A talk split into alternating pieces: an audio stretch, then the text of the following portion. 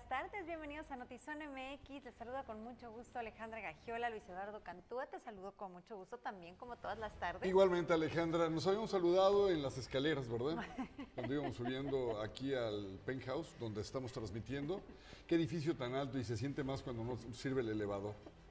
Yo siempre procuro por las escaleras, pero son muchos pisos. No hay elevador y son poquitos pisos, nada más que el señor se cansa. Y eso que sí hace ejercicio. Ah, como nada, sí, sí hago ejercicio. Qué gusto saludarles, bienvenidos. Es un placer recibirlos como todos los días, como todas las semanas, aquí en punto de las seis de la tarde para llevarle la información.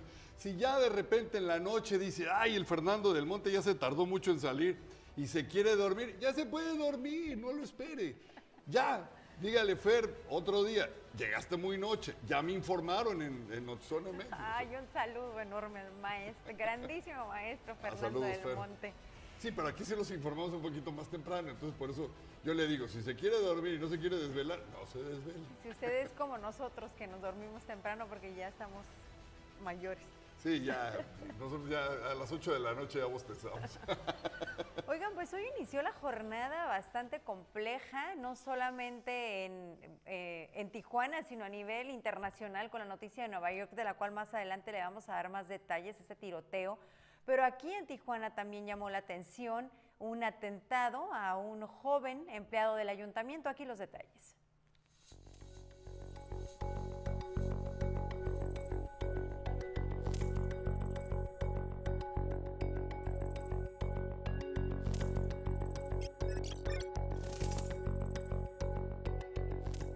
Seguridad llegó a trabajadores del Ayuntamiento de Tijuana en la mañana de este martes 12 de abril. Fue baleado Manuel, de 22 años, frente a la oficina de la Secretaría de Bienestar, donde trabaja en el área de informática. El joven Manuel se encuentra estable de salud y será sometido a una cirugía, un ataque armado que consternó a los trabajadores. Yo escuché el primero y lo vi que lo, lo estaban, este, pues se le fueron encima y luego sonó otro y ahí fue donde lo hirieron. Había un casquillo que estaba tirado, pero eh, ese no, no repercutió, como que nada más se salió de, del arma, ¿no? Que se encontraba en el lugar que había ocurrido un incidente de una persona lesionada por arma de fuego. Desconozco cómo ocurrieron los hechos, no tengo más información. Lo único que sé es que ya ahorita las autoridades están haciendo la investigación. El muchacho se encuentra estable, está siendo atendido. Eh, fue una lesión en el abdomen y es lo único que tengo información. El ataque armado coincide con cartulinas con las amenazas de grupos criminales en contra del secretario general de gobierno Jorge Salazar, quien descartó los hechos estén relacionados y mencionó que únicamente trabaja por el bienestar de los tijuanenses. Mientras que para testigos del ataque armado la delincuencia está rebasando a las autoridades. Desgraciadamente superó al gobierno, la verdad porque no puedo creer que tanto policía, tantos soldados no puedan agarrar a los que hacen las cosas. Por su parte, el fiscal general de Baja California, Iván Carpio Sánchez, señaló que las cartulinas y mensajes no intimidan a las autoridades y continuarán trabajando para la seguridad de los baja californianos. Mencionó que hasta el momento no hay detenidos. No, nosotros eh, en lo particular queremos ser muy exactos en que estamos determinados a defender y proteger el derecho de los ciudadanos. Eh, nosotros particularmente no es hostilidad lo que estamos buscando con nadie ni contra nadie, pero sí hacer uso de todas las herramientas que tenemos a nuestra disposición. Con imagen y edición de Jorge Madera informó para Notizona MX, Ana Lilia Ramírez.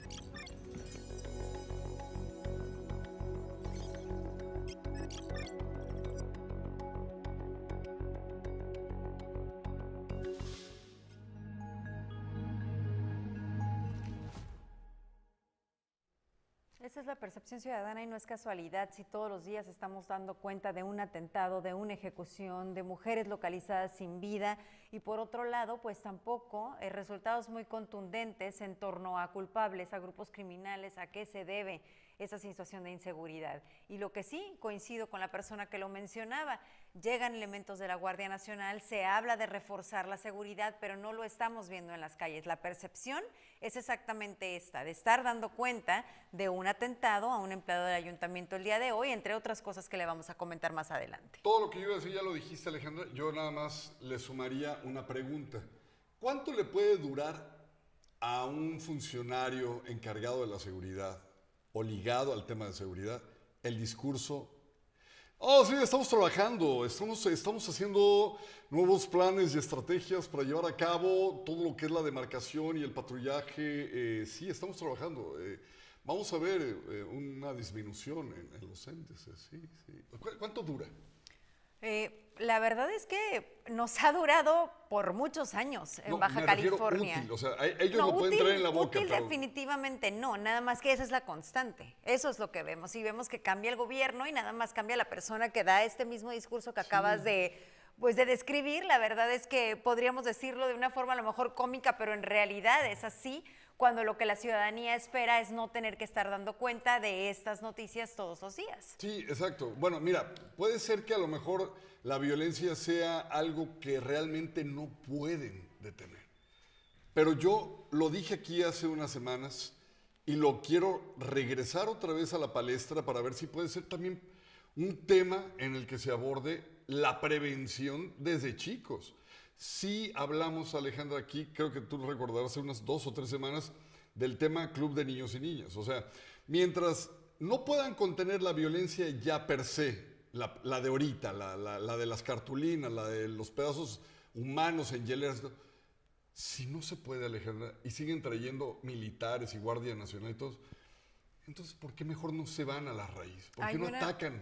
La, ¿Por qué no hay prevención desde ahorita en temas de pequeños, de niños. Hay una clara descomposición social y yo solo le agregaría lo que mencionas, el ligar el problema de seguridad con uno de salud y de adicciones, que es serio en Baja California y que está estrechamente relacionado con el tema de inseguridad. Esto de, en, casos que vemos a temprana edad de menores que eh, delinquen desde 12, 13 años porque están en un entorno de adicciones, ahí creo que sería un tema que nos podría dar para un programa entero, pero eh, creo que sí está estrechamente relacionado. Me parece que sí. Y tenemos eh, comentarios. Alex Peña, buenas tardes. Gracias por estar conectado. Buenas tardes, Omar Álvarez. Eh, y saludamos a quienes se conectan en este momento. Muchísimas gracias. Un saludo a todos. Y bueno, vamos a continuar con otros aspectos de la información. Decía que con esta noticia despertamos, bueno, alrededor de las ocho veintitantos de la mañana ya se daban a conocer estas imágenes que daban la vuelta al mundo y es que las autoridades ya investigan un tiroteo múltiple en Brooklyn, en la estación de Metro R, en la calle 36, en Sunset Park, en Nueva York. Al menos se habla de 16 personas heridas, 10 por arma de fuego de esta persona que aún no ha sido detenida, seis de ellos tratando de salir y de escapar de este de esta trifulca y sobre todo de, la estampida entre las personas que trataban de huir del metro. Cinco personas aseguran están gravemente lesionadas pero estables y estos son reportes del Departamento de Bomberos. Se habla de que esta persona huyó, tenía un chaleco, una cámara de gas ya que lanzó una granada de gas y cuando se genera la confusión es cuando empieza a disparar, pero todavía no ha sido detenido. Y captan en video el vergonzoso momento en el que un elemento de la Guardia Nacional insultó y golpeó a dos policías de tránsito de Puebla porque lo infraccionaron ya que se estacionó sobre la banqueta.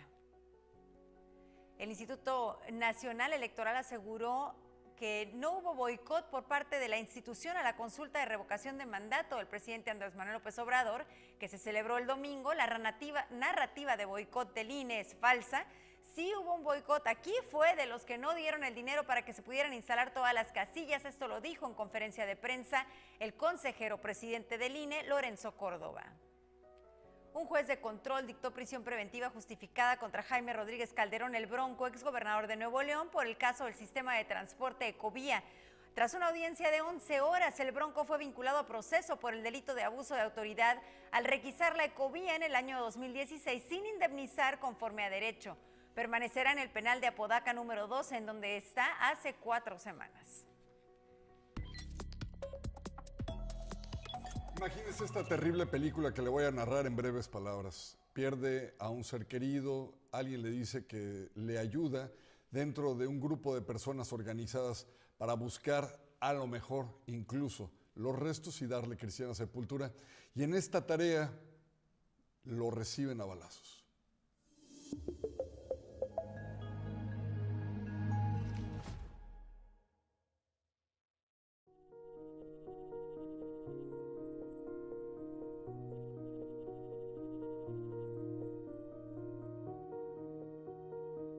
Balazos intentaron amedrentar el colectivo que busca personas desaparecidas en Baja California, Todos Somos Eric Carrillo. Según señaló su fundador, fue el día lunes 11 de abril a las 11 de la mañana en el área del Alamar cuando los hombres no identificados se acercaron. Mira, le advirtieron a la familia que no se acercara ahí, que ahí estaba sin vida.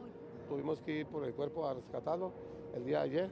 Gracias a Dios lo localizamos. El momento que lo rescatamos, este, había una loma, subo yo para avisar a toda, la, gente que era positivo este, el cuerpo localizado. Cuando se acercan tres tipos, unos 50 metros, y tiran tres disparos al aire. Pensaban que éramos como siete. Cuando todos empiezan a salir, éramos como 45 y ya se quedaron parados y recularon para atrás, ¿no?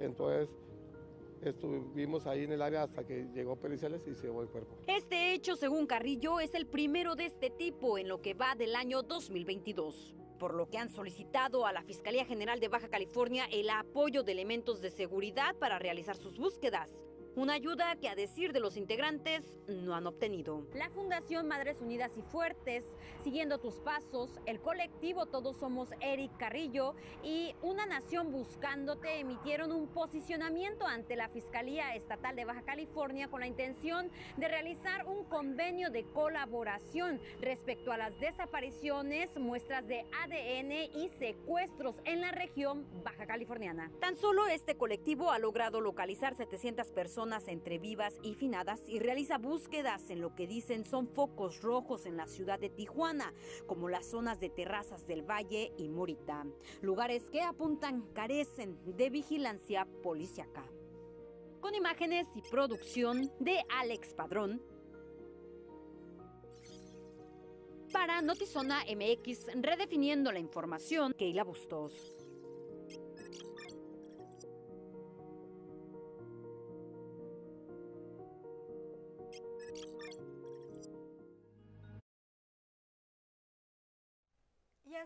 Hace, unos momentitos le mostrábamos imágenes del fiscal general del Estado eh, que estaba en una reunión de Canaco. Al concluir esta reunión se acercó la señora María de los Ángeles Ibarra. Le entregó una solicitud y le pide esclarecer el asesinato de su hijo de 32 años, quien en septiembre del 2019 estaba en la banca de un parque en la colonia Sánchez Tabuada, sabemos una de las más conflictivos, conflictivas de la ciudad, y murió de tres disparos de bala que le perpetró un joven de 17 años. No sabemos nada más, creo que un tal Josecito.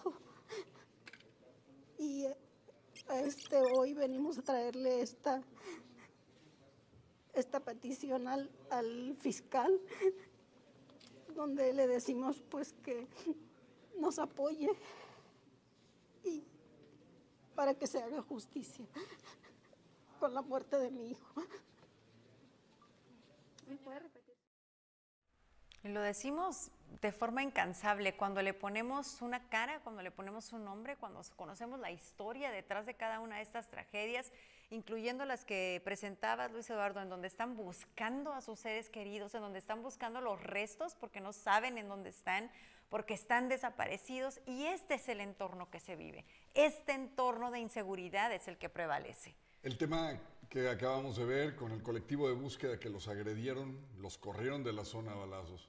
Esta falta de empatía, yo no sé si los dueños del predio, yo no sé si alguien que no quieren que investiguen por la zona. ¿A quién incomodaron? A quién incomodaron, exacto. O quién sabe, las autoridades en este caso creo que sí deberían de eh, iniciar una rápida investigación porque independientemente de lo injusto que es a todas luces la, parte ilegal de portar un arma y agredir a personas para ahuyentarlas, eh, está el hecho de que eh, son personas que están ayudando a la, sociedad, a la autoridad a resolver casos que ellos no pueden. Exacto. Entonces, si por lo menos en ese sentido, Alejandra, les pudieran brindar protección, bueno, pues ya estarían ahí más o menos empatados, que no del todo, pero sí. De alguna manera una revictimización, ¿no? De lo que, del dolor que ya viven cuando sienten que, bueno, está, no es, está fuera de las manos de las autoridades, entonces vamos a hacerlo nosotros y encima se, se enfrentan con esto, ¿no?